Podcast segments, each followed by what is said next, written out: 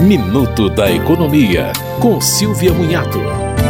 A Secretaria Nacional do Consumidor orienta que os consumidores lesados pela 123 milhas procurem o PROCON de seus estados. A devolução do dinheiro pago por meio de voucher, como definiu a empresa em comunicado, infringe a legislação segundo a Senacom e é nula a cláusula contratual que permite cancelamento de forma unilateral.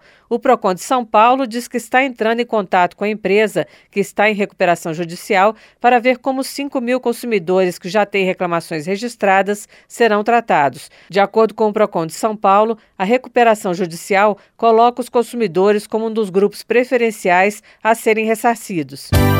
Você ouviu Minuto da Economia, com Silvia Munhato.